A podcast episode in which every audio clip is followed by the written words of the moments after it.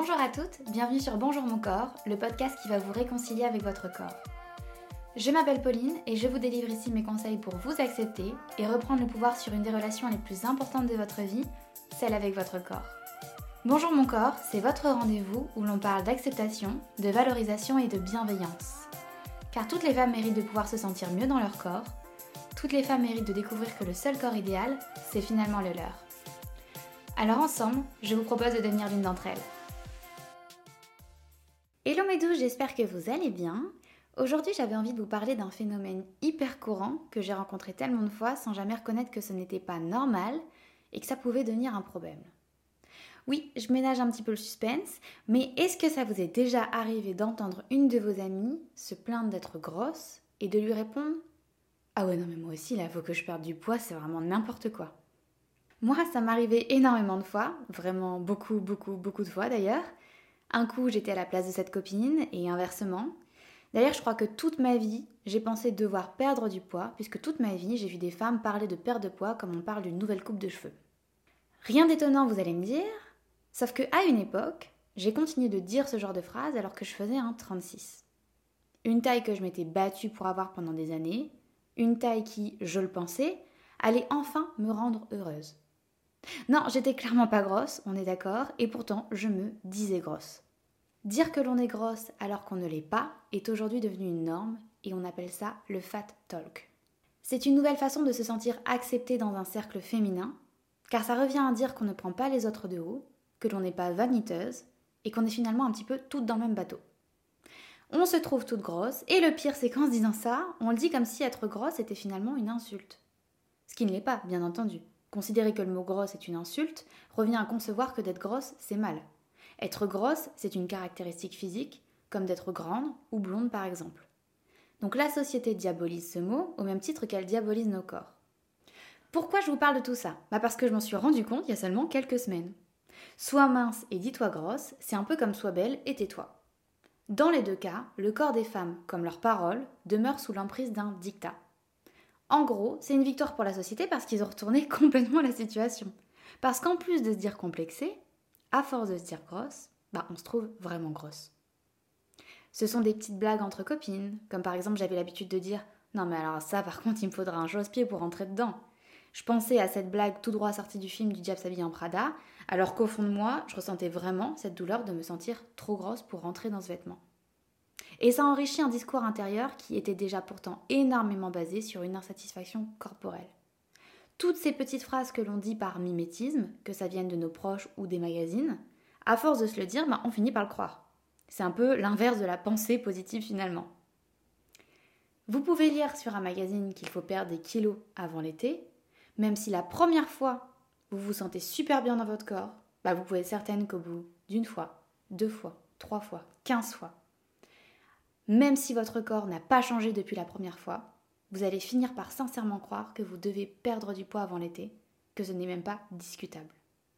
Pour valoriser la minceur, les médias nous focalisent sur notre anxiété à prendre du poids, ils nous poussent à nous comparer et entretiennent nos insécurités. Un peu comme une situation dont je vous avais déjà parlé dans un épisode. Si une personne plus mince que vous répète à longueur de temps qu'elle doit maigrir, bah, si vous êtes factuellement plus grosse qu'elle, vous allez finir par aussi vous dire que vous devez maigrir. On se compare, on se complexe soi-même, et ça fonctionne depuis que le monde est monde. Par exemple, toutes les stars qui nous donnent des astuces pour garder la ligne alors qu'elles sont déjà hyper minces, bah elles nous délivrent implicitement le message que elles aussi, elles ont peur de grossir. Donc ça entretient notre propre peur de grossir. Alors non, loin de moi l'idée de diaboliser cette société, de chercher le grand méchant loup, je vous l'ai déjà dit mais plutôt de vous rappeler qu'il est important de prendre du recul sur ce que l'on peut entendre et surtout ce que l'on peut dire. Parfois on pense que ce n'est pas si grave de le dire une fois ou deux, mais finalement c'est ce phénomène de répétition qui fait qu'on finit par intégrer nous-mêmes ce système. Je vous l'ai dit, j'ai été moi-même cette copine qui dit à une autre qu'elle se trouve trop grosse, et donc j'ai dû en faire culpabiliser des amis à l'époque. Alors oui, aujourd'hui je décide de faire les choses pour moi, mais j'ai aussi pris conscience que j'ai pu faire partie du problème. Et ça a été un sacré électrochoc.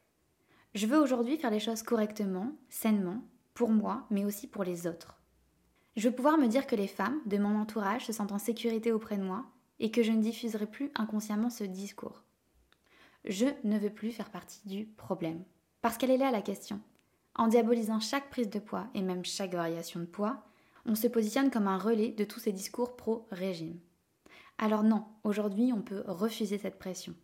Une pression constante, une pression qui, en apparence, ne repose que sur vous, parce qu'on vous répète à longueur de temps que tout est une question de volonté, bah oui, la société vous offre énormément de solutions pour rester mince, donc si vous n'y arrivez pas, c'est de votre faute, évidemment. Alors qu'au final, cette pression émane toujours de l'extérieur vers l'intérieur.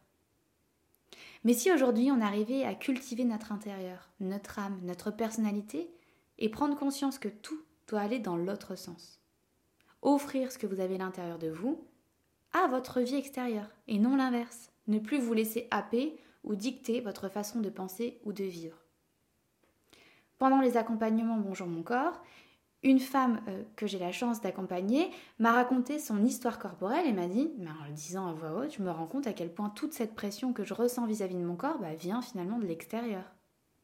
Et oui, on parle de l'émancipation des femmes, du fait de ne pas se laisser faire, de prendre la place qui nous revient de droit.